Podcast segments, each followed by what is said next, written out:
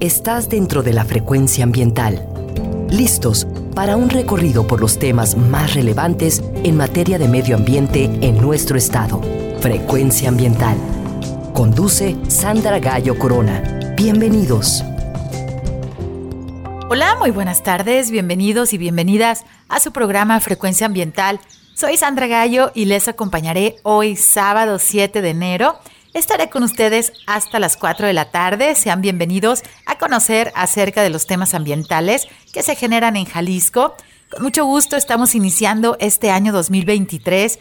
Llegamos a sus oídos a través de la frecuencia de Jalisco Radio desde el área metropolitana de Guadalajara, a través del 96.3 de FM y también nos escuchan desde el 6.30 de AM Muchas gracias también a quienes nos están acompañando a través de www.jaliscoradio.com.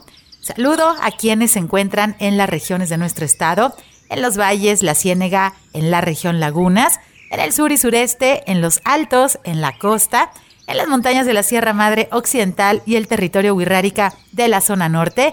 Muchas gracias por escucharnos. Les recuerdo que pueden comunicarse con nosotros a través de la página de Facebook y también vía Twitter en ambas redes nos encuentras como arroba semadethal y también nos encuentras en la plataforma Spotify, donde puedes escuchar los programas anteriores. Puedes acceder a través de la página principal de la Semadet o a través del enlace gobhal.mx diagonal Spotify frecuencia ambiental.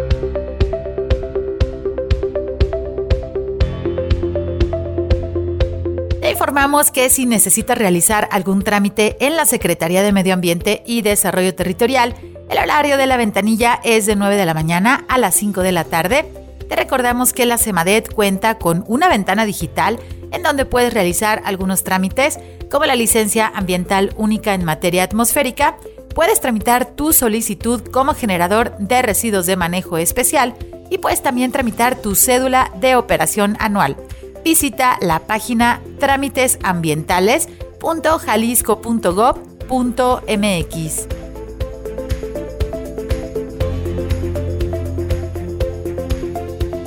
Si necesitas realizar algún trámite en la Procuraduría Estatal de Protección al Ambiente, la PROEPA, puedes comunicarte al teléfono 33 30 30 82 50. Si eres testigo de alguna acción que cause daño al medio ambiente, por favor realiza tu denuncia utilizando el correo denuncias.cemadet.jalisco.gov.mx.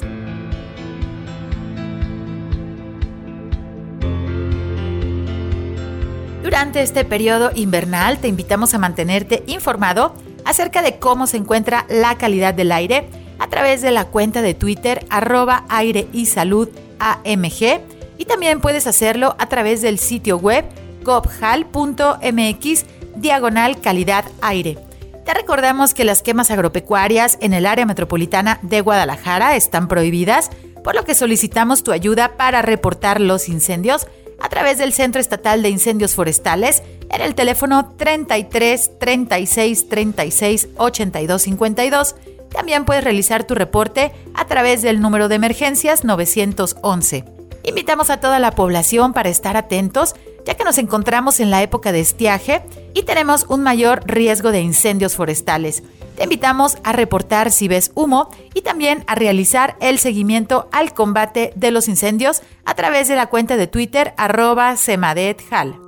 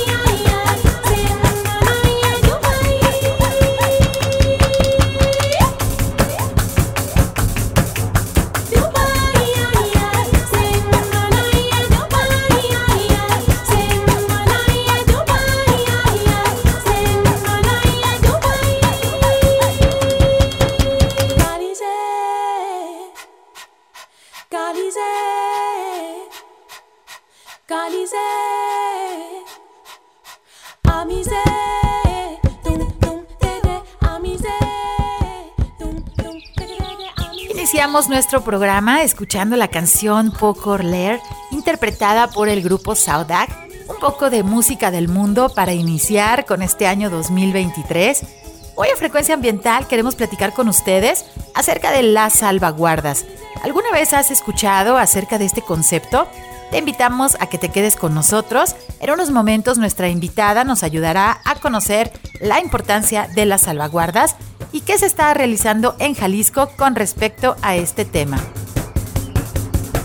Antes de entrar al tema de las salvaguardas, es importante saber que como una opción dentro de los esfuerzos globales para la mitigación ante el cambio climático, surge el mecanismo Red bajo la Convención Marco de las Naciones Unidas para el Cambio Climático. En México, el mecanismo Red es un conjunto de líneas estratégicas que promueven de manera simultánea acciones de mitigación y acciones de adaptación a través de un manejo general del territorio que promueve el desarrollo rural sustentable, bajo en carbono y que logre coordinar la agenda ambiental y el desarrollo.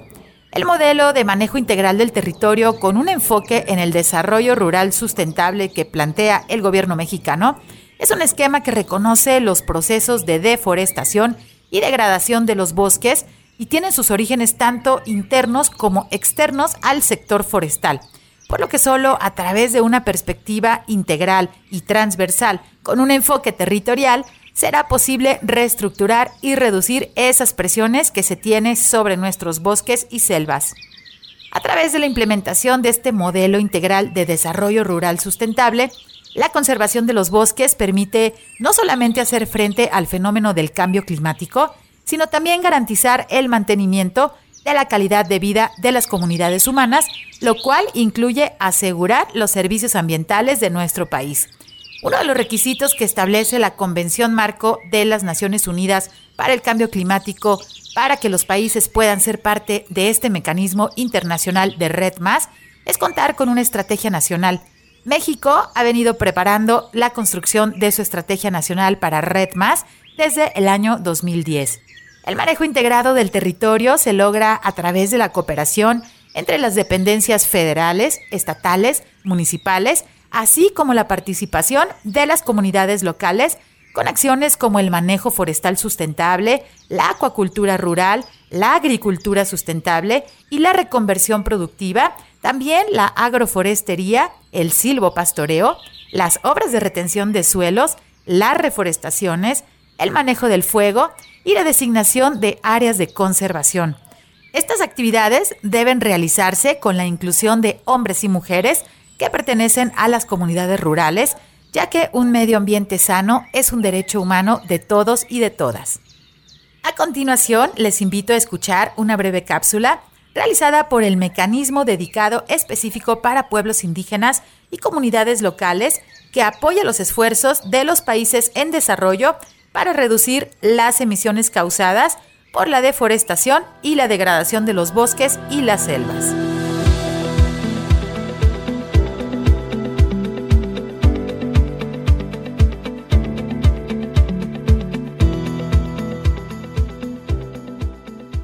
Ventana de inclusión social es para personas que no tienen derechos agrarios, porque aquí en Oaxaca sí pasa. Y la ventana de inclusión social vino a ayudar a las mujeres a que no, ellas no, no tienen el mismo derechos que un comunero como mujeres, este, el papel que tenemos en el, pues en el desarrollo de nuestra comunidad, que podemos también participar en estos procesos.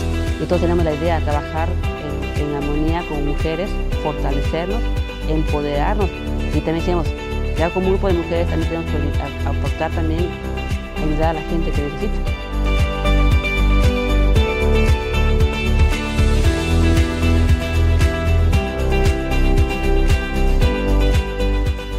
es que lo que busca es generar otra vez y desarrollar capacidades de esta gente, a través de que conozcan las propuestas que ellos están planteando y ellos mismos planifiquen las actividades que van a estar operando durante la vida Cuando nos dan esa, esta posibilidad de nosotros poder trabajar acá, es decir, yo puedo, es aprender cosas nuevas, no únicamente en casa, ¿no? Hay, muchas cosas que como mujeres podemos hacer y que, y que, hay, y, que hay personas que nos apoyan para que podamos cumplir esos sueños. Y que nos permiten realizar actividades en pro de la conservación también de, los bosques y también que en el desarrollo sustentable de, de nuestra comunidad.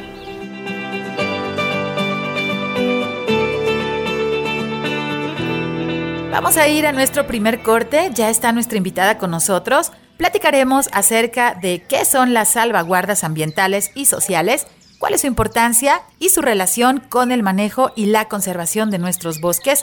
Quédate con nosotros, regresamos en unos minutos. Estás en Frecuencia Ambiental. Frecuencia Ambiental. Vuelve en unos momentos. Quédate con nosotros. Estás sintonizando Frecuencia ambiental. Continuamos.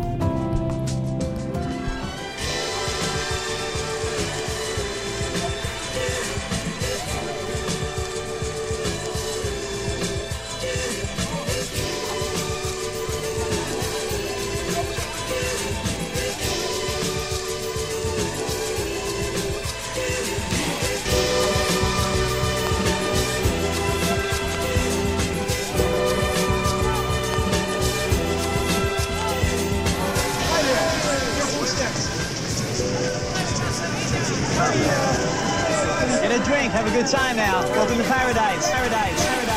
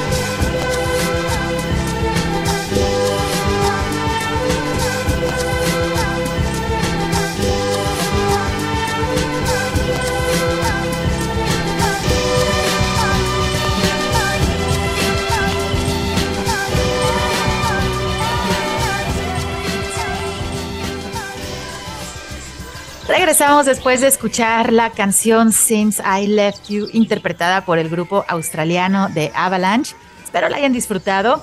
Hoy en Frecuencia Ambiental queremos iniciar este año 2023 platicando acerca de un tema importante y bueno, poco conocido, que son las salvaguardas ambientales y sociales.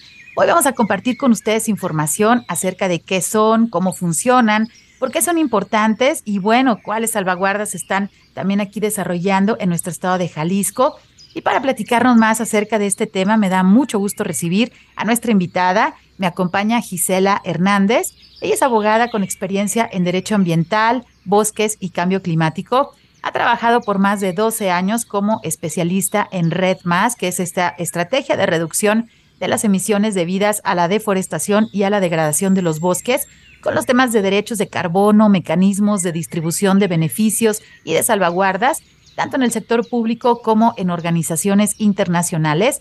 Gisela también participó en el desarrollo de instrumentos de política pública, en la integración del Sistema Nacional de Salvaguardas y el desarrollo de la iniciativa de reducción de emisiones para el Forest Carbon Partnership Facility. Apoyó el desarrollo de varias estrategias estatales para Red Más así como también sus planes estatales de salvaguardas. Actualmente coordina el grupo de salvaguardas del Comité Técnico Consultivo para Red Más en el estado de Jalisco y también participa en el Comité de Biodiversidad en el marco legal y la impartición de justicia. Durante los últimos cinco años, Gisela estuvo a cargo de la implementación de salvaguardas para el mecanismo dedicado de pueblos indígenas y comunidades locales en México, financiado por el Programa de Inversión Forestal y trabajó en la consolidación de 90 proyectos productivos en comunidades indígenas con el enfoque de manejo integrado del paisaje y el reconocimiento del papel prioritario que mujeres y hombres rurales tienen en el buen manejo de los recursos naturales. Actualmente Gisela es gerente de salvaguarda en México.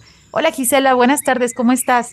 Hola Sandra, qué gusto poder estar contigo, compartir un poco de la experiencia y los conocimientos que tenemos en la materia de salvaguardas y por supuesto de compartir con las personas que nos escuchan a través de esta plataforma. Pues muchísimas gracias por acompañarnos hoy en Frecuencia Ambiental y justo como dices, para platicarnos acerca de este tema que es tan importante y que muchas veces no es fácil de entender este concepto y sobre todo pues en el ámbito ambiental, pero pues el día de hoy vamos a proporcionar información con ayuda de nuestra invitada que es toda una experta y si te parece bien, Gisela, pues creo que la pregunta básica que todo mundo nos hacemos, pues es ¿qué es una salvaguarda?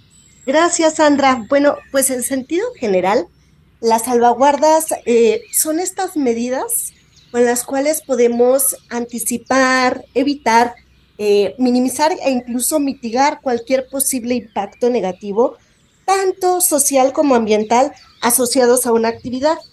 Em, esto implica que antes de realizar cualquier intervención, en este caso en el entorno rural forestal, tenemos que realizar un análisis del alcance de la intervención que se va a hacer, los posibles impactos que pudieran ocurrir eh, desde la etapa de la formulación de un proyecto y hasta su culminación. También tenemos que hacer la identificación de las partes interesadas o involucradas que participan durante todo este proceso. Por supuesto, como resultado, la definición de medidas de mitigación que respondan a este análisis de riesgos y por supuesto que además potencien los beneficios de un proyecto o de una intervención.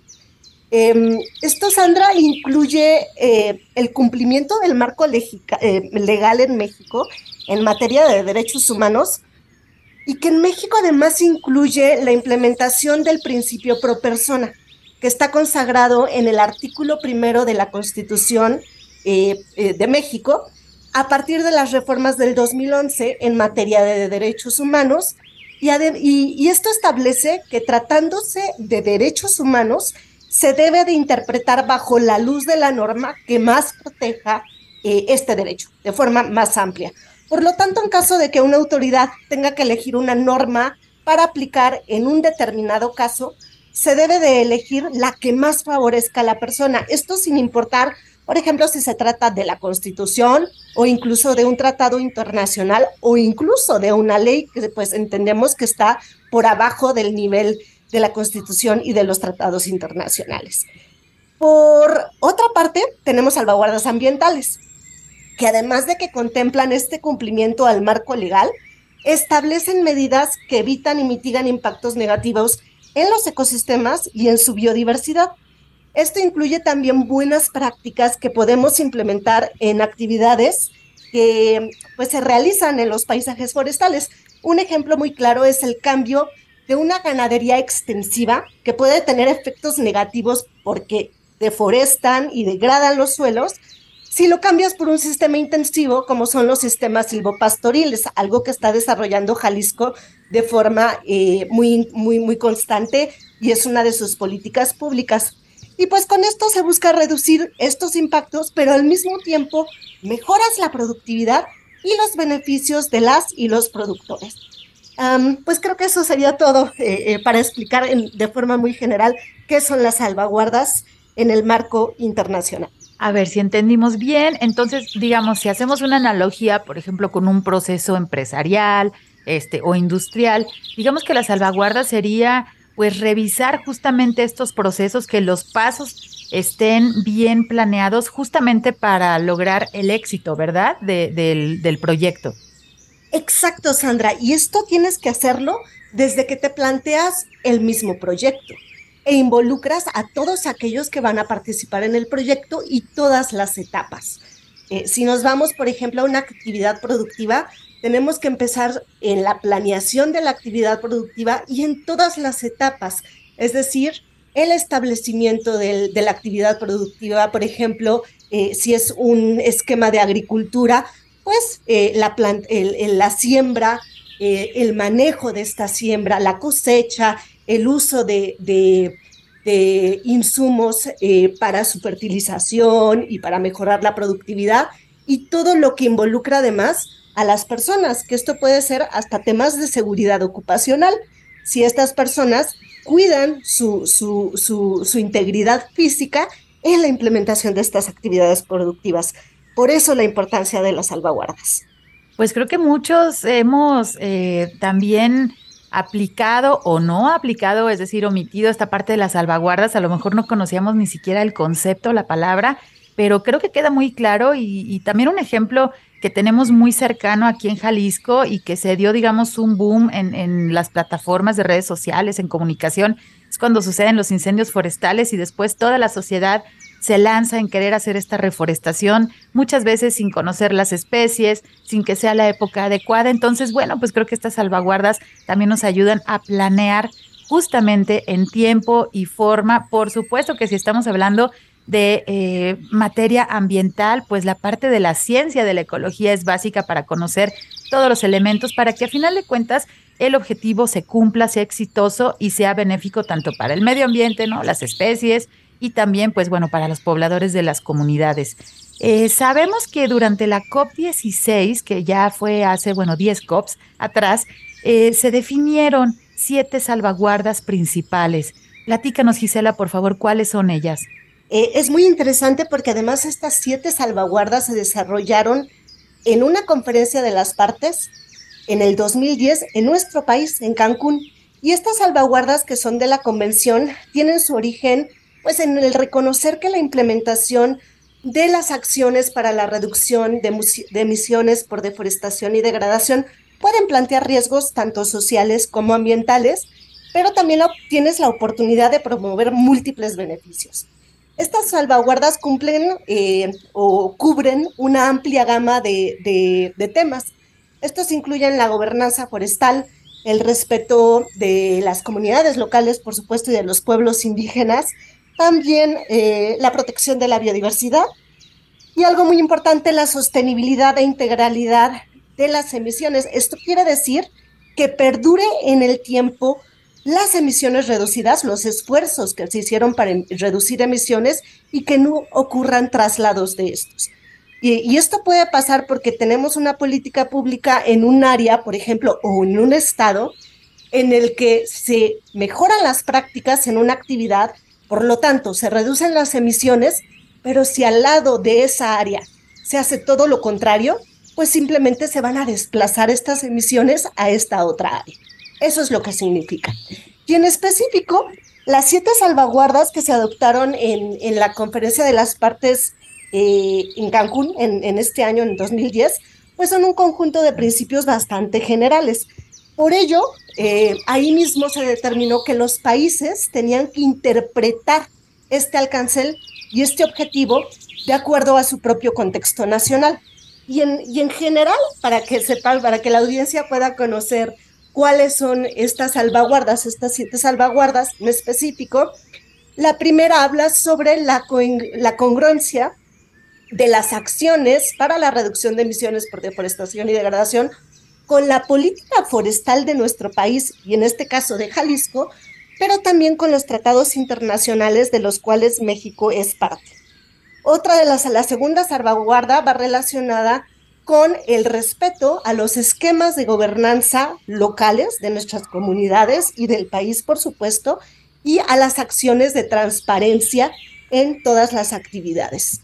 La tercera salvaguarda habla sobre participación y el respeto a los derechos y el reconocimiento a los conocimientos de los pueblos indígenas y algo muy importante, la perspectiva de género. Eh, otra de las salvaguardas habla sobre el manejo y la conservación de nuestra biodiversidad al hacer este tipo de intervenciones. Y por último, te comentaba los riesgos de reversiones, es decir, que se vuelvan a emitir eh, gases de efecto invernadero porque se dejan de hacer las buenas prácticas en un área o se desplazan estas emisiones. Estas son las siete salvaguardas eh, para red. Pues importantísimo los aspectos que nos mencionas y bueno, tenemos el conocimiento y siempre queremos recordarles a nuestros radioescuchas que bueno, el, el, derecho humano, uno de los derechos humanos principales es pues este derecho a un medio ambiente sano y se desprende, bueno, toda esta serie también de, de, cláusulas, digamos, de, de, contenidos que hay que tomar en cuenta cuando se trabaja pues con comunidades en, en, aspectos forestales. Y justo hablabas de la parte de contextualizarlo a nuestra pues a nuestra situación nacional y cómo aplican estas salvaguardas para nuestro país. En México, eh, las salvaguardas son aplicables en todas las acciones que promuevan reducción de emisiones por deforestación y degradación y se sustentan en la promoción y el respeto de derechos y la gestión de riesgos ambientales y sociales. Mm, eh, por esto, las salvaguardas y la gestión de estos riesgos están asociadas a las acciones red, que es un componente transversal de un instrumento de política pública que se denomina Estrategia Nacional para Red. Y también se encuentran reconocidas, esto es algo muy relevante, y pocos países lo tienen, en el marco legal mexicano. Esto a través del artículo octavo de la Ley General de Desarrollo Forestal Sustentable, donde se reconocen y se mandata su cumplimiento. Además de eso, son un componente eh, que la mayoría de los organismos internacionales que nos dan financiamiento para actividades eh, eh, de, de, proyectos ambientales, de conservación, de restauración, etcétera, tienen que ser abordadas y cumplidas. Y la mayoría de las organizaciones también en México que implementan proyectos de carácter ambiental ya tienen salvaguardas que incluyen en el desarrollo de todos sus proyectos y de todas sus intervenciones. Algo importante es que hay que recordar que en México eh, Red se entiende bajo la premisa de que el mayor porcentaje de bosques y selvas son propiedad de nuestros ejidos y comunidades y de nuestros pueblos indígenas, que además de que viven y dependen de estos bosques, pues ellos son los que pueden realizar o no un buen manejo de ellos y que además nos dotan de múltiples servicios ambientales que nos benefician a ti, a mí y a todas las personas que nos están escuchando. Y además, esto es muy importante, es, son territorios en los que confluyen no solo una actividad, sino diversas actividades, por lo que se debe de buscar una coordinación entre las instituciones gubernamentales, por ejemplo, eh, la encargada del tema de desarrollo rural con medio ambiente o desarrollo económico. Esto lo que nos eh, permite pues es articular el conjunto de estas políticas públicas y que promuevan acciones de mitigación y de adaptación a través de esto que, que conocemos como un manejo integrado del territorio y que logres como objetivo final un desarrollo rural sustentable. Esto es súper importante porque muchas veces creemos que nada más por indicaciones gubernamentales o que las comunidades, digamos, como, como comúnmente dicen, ¿no? Que se manejan solas, la idea y hemos hecho mucho énfasis en este espacio radiofónico es la colaboración, por supuesto, siguiendo lo que está establecido en las leyes, tanto, bueno, nacionales, en, en los tratados internacionales, en las leyes estatales, municipales, locales. Y justamente eh, este pasado 11 de diciembre, que pues celebrábamos el Día Internacional de las Montañas y que hablábamos de la parte de los senderos, de, de bueno, de, de respetar, si caminamos estas montañas, pues también respetar las comunidades, muchas veces vemos las montañas con sus bosques y decimos, esto es terreno de nadie, pero no, como justo lo está mencionando nuestra invitada, tiene propietario esos terrenos y el realizar el manejo forestal, créanme que no es nada fácil. Si muchas veces vemos en nuestra ciudad eh, el realizar el manejo de los espacios urbanos, espacios verdes, los parques, los bosques urbanos que tenemos, pues es complicado. Ahora imagínense con estas extensiones de bosque en donde el manejo, bueno, es otro, se tienen otro tipo de especies, las extensiones son muy grandes. Entonces, pues bueno, este tipo de acciones que son las salvaguardas que el día de hoy estamos aprendiendo, qué son, cuál es la importancia, pues es importantísimo tenerlo ahí. Es más, yo creo que muchos vamos a apropiarnos de este concepto para llevarlo a nuestra vida diaria, porque pues lo que queremos es evitarnos problemas, que nuestros planes salgan día a día, entonces pues tenemos que hacer esta planeación, tenemos que considerar que puede salir bien, que puede salir mal y entonces prevenir dentro de lo posible para que nuestros objetivos se cumplan. Y bueno, justamente eso es el mensaje que estamos aprendiendo el día de hoy con las salvaguardas. Vamos a tener que irnos a nuestro corte de estación, pero no nos vamos a tardar. Regresamos en unos minutos. Estamos platicando acerca de las salvaguardas sociales y ambientales. Quédense con nosotros, están en Frecuencia Ambiental. Frecuencia Ambiental. Regresa en unos minutos.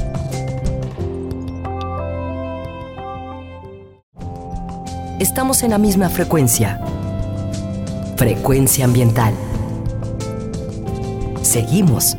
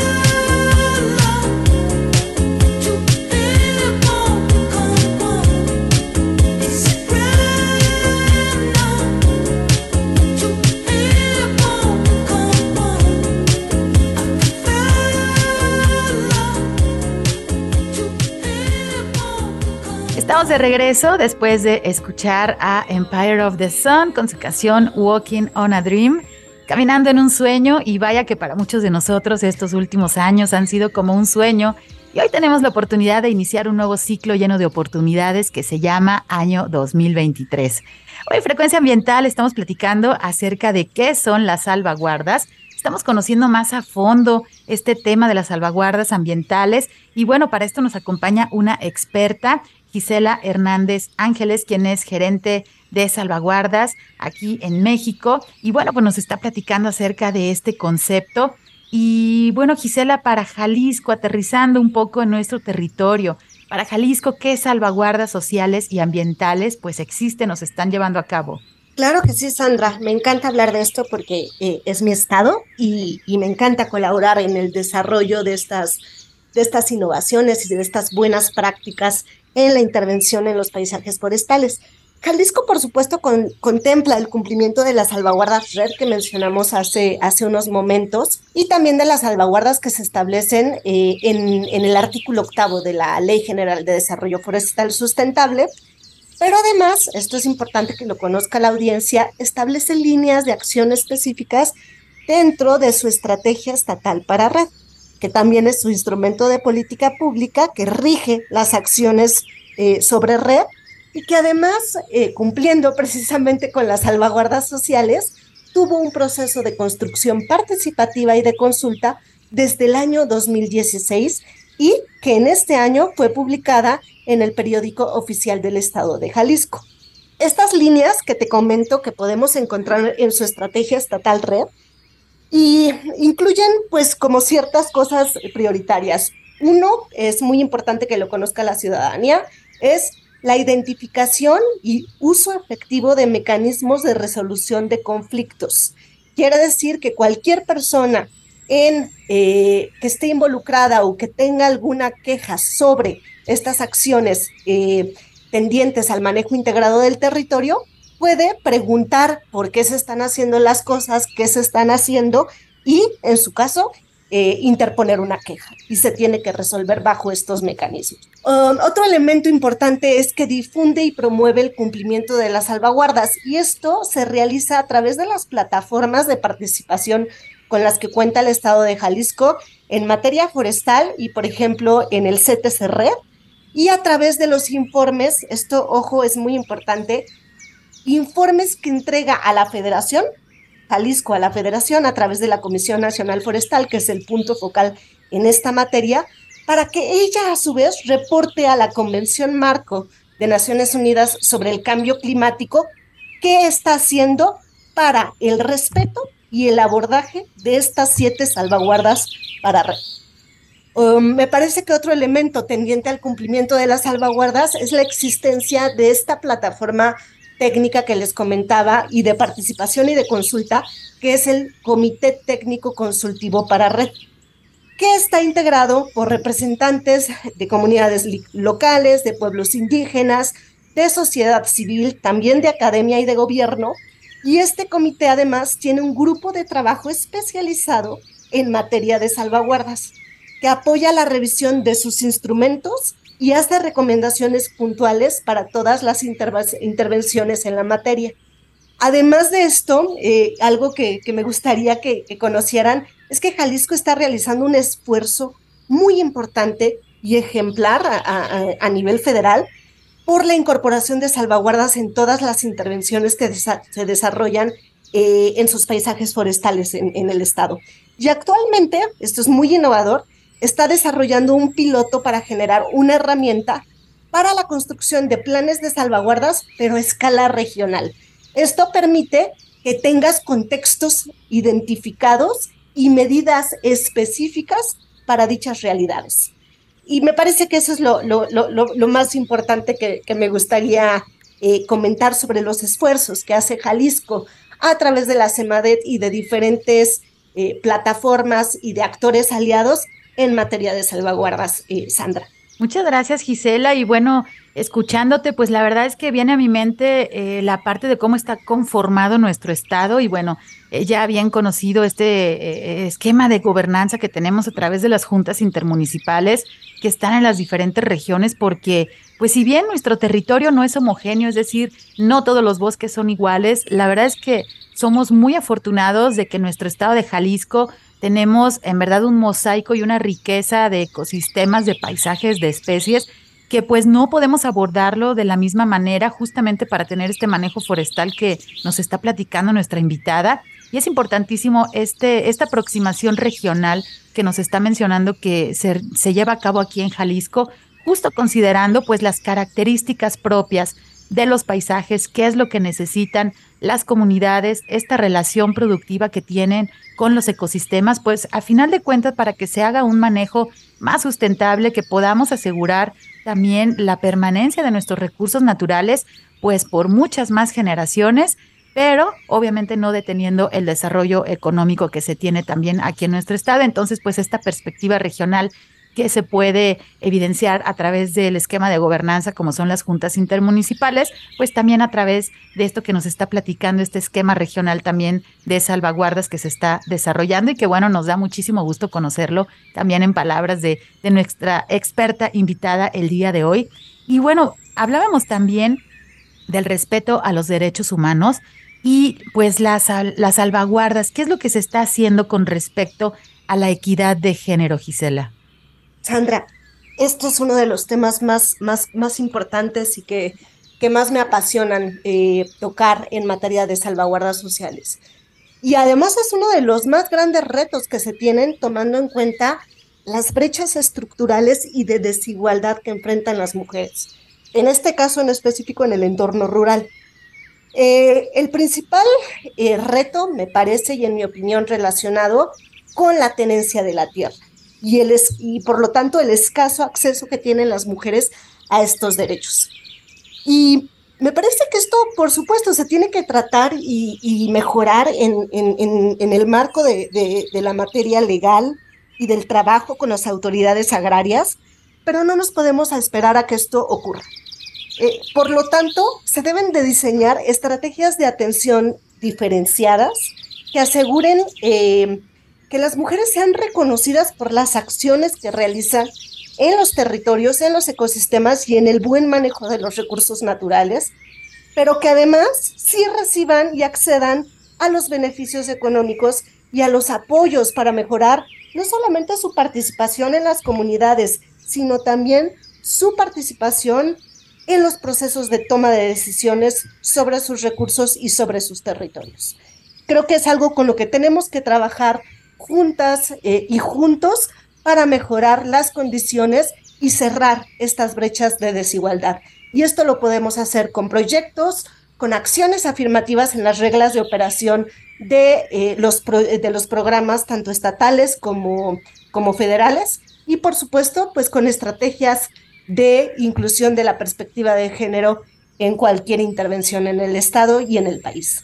Y es que hay grupos de mujeres que en verdad están desarrollando proyectos eh, productivos muy exitosos y bueno, obviamente no son visibilizados por toda esta cultura que tenemos que debemos de promover justamente la equidad de género y, bueno, hacer, ver, apoyar también, impulsar y hacer este intercambio de experiencias para que mujeres que están en otras comunidades pues se den cuenta de que sí se pueden realizar y obviamente como dices, si la parte de la legislación pues hacer estas adecuaciones para que les permita a ellas también tomar decisiones sobre el territorio, porque recordemos que Jalisco es uno de los estados en donde tenemos muchísima migración, tenemos poblaciones en donde hay muy pocos hombres, hay muchas mujeres, ellas se quedan encargadas porque, bueno, sus esposos viajaron al norte y se quedan a cargo justamente también de los predios forestales. Entonces, hay que realizar este manejo, pero también hay que facilitar los procesos para que ellas puedan justamente pues hacer un, correcto manejo de, de, de sus pedacito de bosque, ¿no? Digamos que, tienen.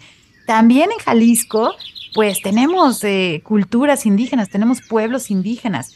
¿Qué salvaguardas ambientales se desarrollan justamente en el contexto de los pueblos indígenas, Gisela? Claro que sí, eh, Sandra. Eh, es muy importante la población indígena que hay en, el estado de Jalisco.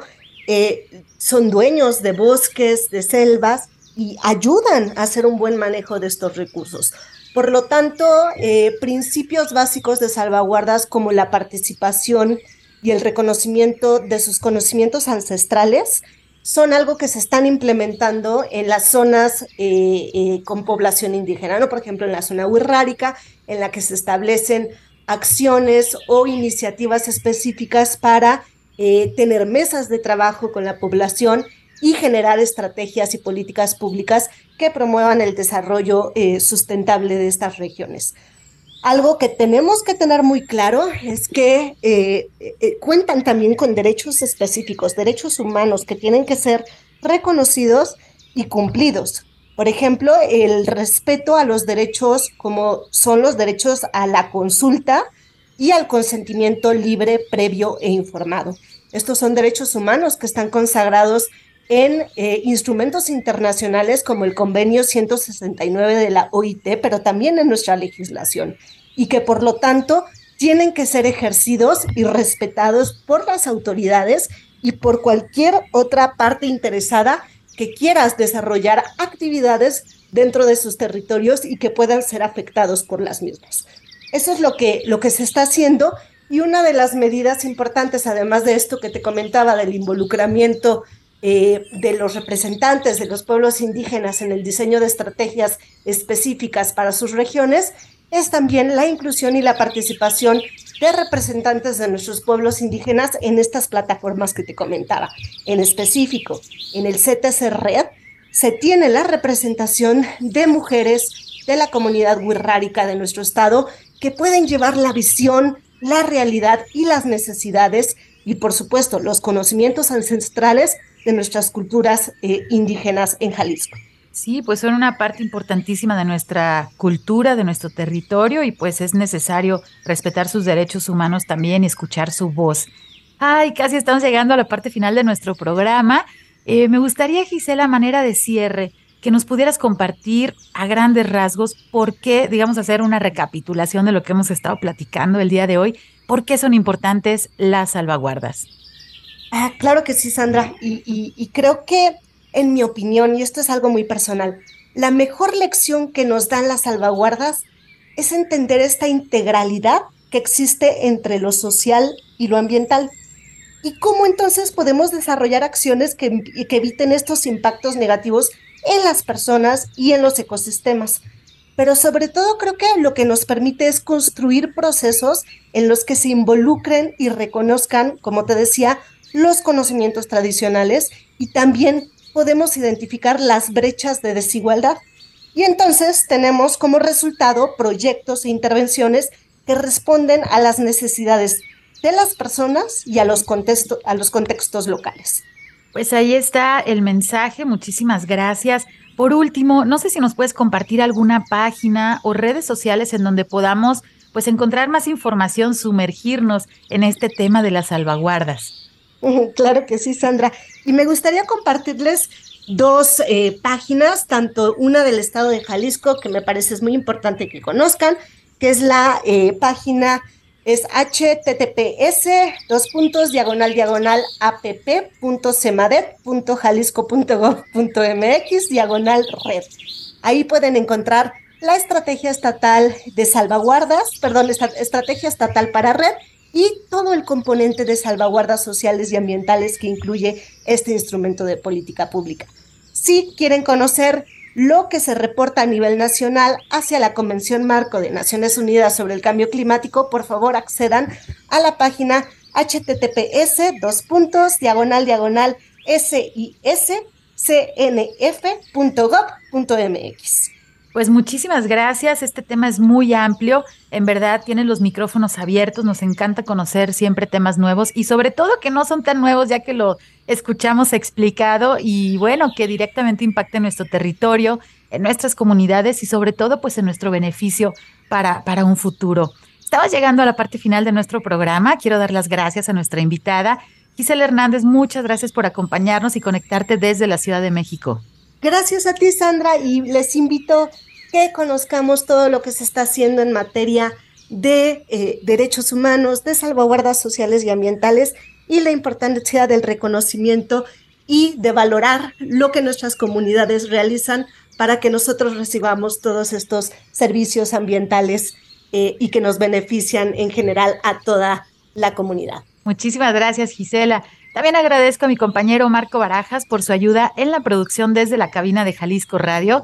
Soy Sandro Gallo y desde la Dirección de Educación y Cultura para la Sustentabilidad de la CEMADET les deseo un muy feliz inicio de año. Iniciemos este 2023 con los mejores hábitos para que tengamos un mundo mejor, más limpio y más justo.